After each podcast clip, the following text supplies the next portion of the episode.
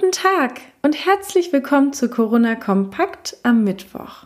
Das Wichtigste zuerst. Schleswig-Holstein fährt das öffentliche Leben weiter hoch. Ab Montag dürfen sich zehn Personen aus unterschiedlichen Haushalten zu Hause oder in der Öffentlichkeit treffen, auch wenn sie sich vorher nicht kannten. Das hat die Regierungskoalition in Kiel beschlossen. Dabei bleibt die Maskenpflicht bestehen. In Bussen und Bahnen, beim Einkaufen, in Restaurants beim Gang zum Tisch oder zur Toilette und für das Bedienungspersonal, ebenso wie bei Besuchen in Krankenhäusern und Pflegeeinrichtungen. Die Gastronomie kann ihre Gäste künftig eine Stunde länger, nämlich bis 23 Uhr bewerten. Freizeitparks, Frei- und Hallenbäder dürfen auch unter Auflagen wieder öffnen. Für Veranstaltungen wurde ein Stufenkonzept beschlossen, das nach und nach immer größere Veranstaltungen ermöglichen soll. Ab kommender Woche sollen Veranstaltungen mit festen Sitzplätzen in Gebäuden für bis zu 100 Personen und im Freien für bis zu 250 Personen möglich sein. Auf Flohmärkten und Messen im Freien, auf denen sich die Besucher frei bewegen, dürfen sich maximal 100 Besucher gleichzeitig aufhalten.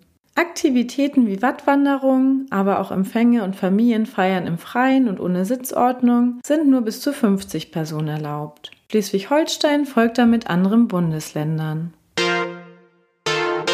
Der Bund und das Land Schleswig-Holstein haben notleidende Betriebe in der Corona-Krise bisher mit rund 570 Millionen Euro unterstützt. Der größte Anteil entfällt mit 365 Millionen auf Soforthilfen des Bundes für Betriebe bis zu 10 Mitarbeitern. Das geht aus einer Übersicht des Wirtschaftsministeriums in Kiel hervor. Demnach hat jeder zweite dazu berechtigte Betrieb einen Antrag gestellt. Dieses Programm war bis zum 31. Mai befristet.